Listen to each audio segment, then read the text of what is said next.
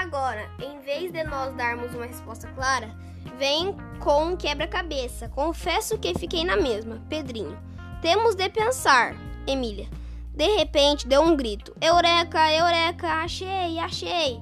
Tia Anastácia, estação é salva nos domínios do Minotauro. É isso, Pedrinho. Por quê? Emília. Tudo está claro com água, Pedrinho. O trigo quer dizer tia Anastácia, porque ela, como cozinheira, lida com, lida com muito trigo. Farinha de trigo, massa de trigo, pastéis, bolinhos, etc. E com as coisas gostosas que ela faz, que ela fez, com a farinha de trigo, venceu.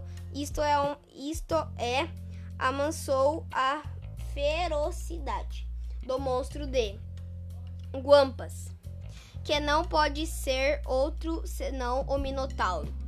De todos os monstros que invadiram o palácio do príncipe Codadade, só havia um de guampas ou chifres, o Minotauro. Logo tia Anastácia está sã e salva, nas unhas do Minotauro viva. Viva! Isso tudo tem lógica. É onde mora o Minotauro. O Heleno que nos acompanhou deve saber saber. Vamos procurar, vamos procurá-lo.